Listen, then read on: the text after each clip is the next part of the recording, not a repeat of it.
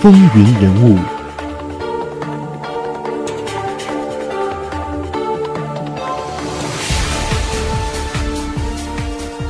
欢迎回到《总统风云录》。刚才在前一节的节目当中，我们讲完了美国第二十一任总统切斯特·艾伦·阿瑟。那接下来我们要看的是美国的第二十二任，同时也是第二十四任总统格罗弗·克里夫兰。格罗夫·克里夫兰是唯一分开担任两届的总统，也是美国的内战之后第一位当选总统的民主党人。在他的任期之内，自由女神像在纽约市树立起来。而他的任期之内呢，也面临着机构改革、关税纷争、工人罢工等等难题。克利夫兰推行了文官的改革制度，免去了将近十万名共和党人的官职，并且换上了民主党人。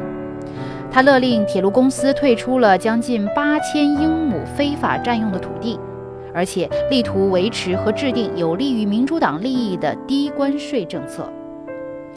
在后世的人们眼中，他是最好的无名总统，但是呢，也有一些人认为他政绩平平，也称他为虎头蛇尾的总统。当然，在他的任期之内，也有一件和中国非常有关的事情，就是他是第一位接受中国政府首脑，也就是当时的李鸿章访美并且与之会晤的美国总统。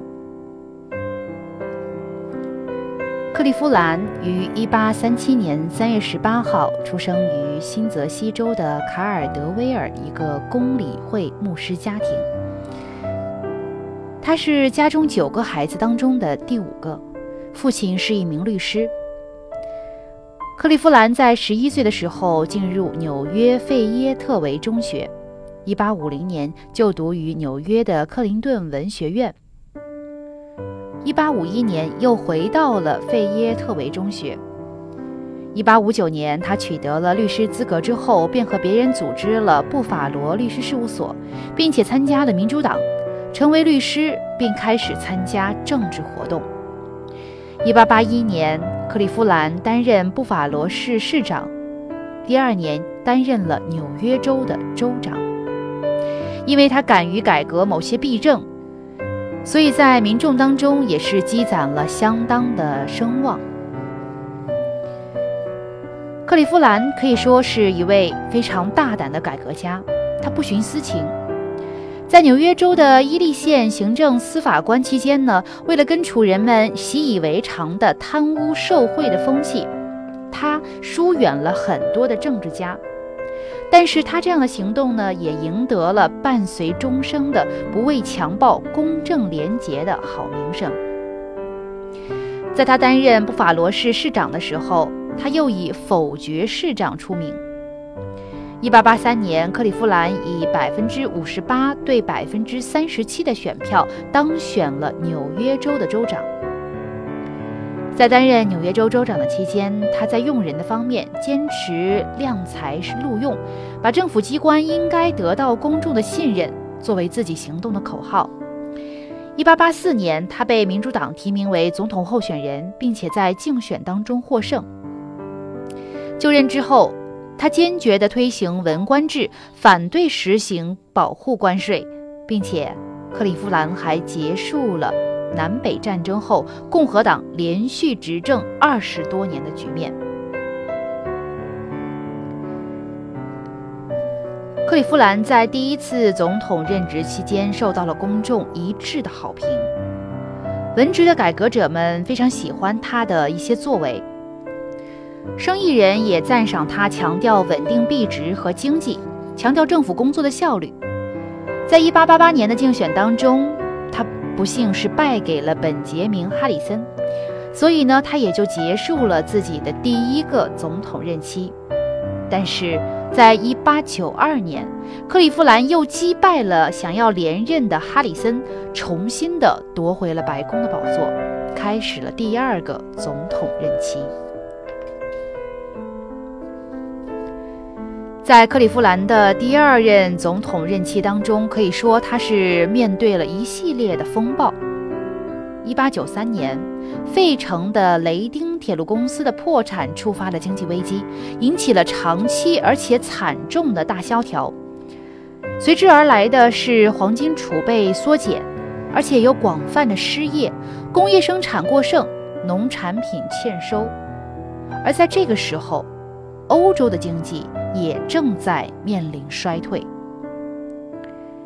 尽管克利夫兰有着非常执着的诚实、强烈的责任心和勇气，但是还是因为没有把握住社会局势，而被这个巨大的灾难所击垮。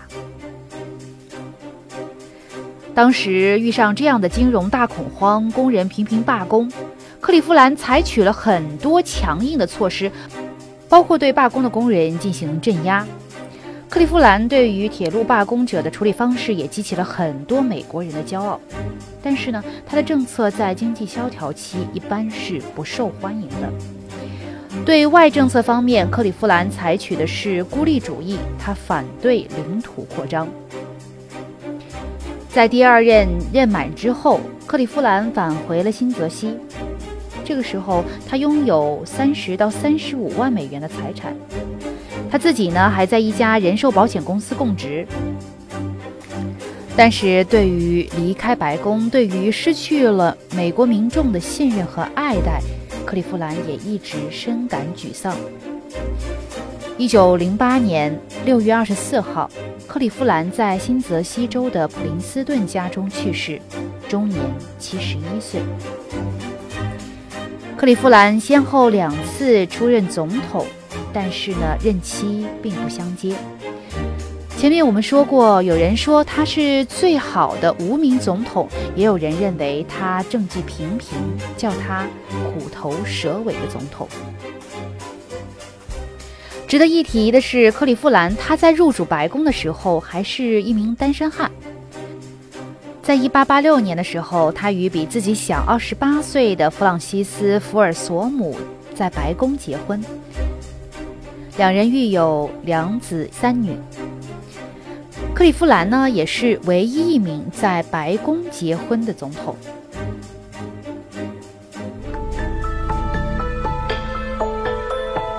风云人物，精彩稍后继续。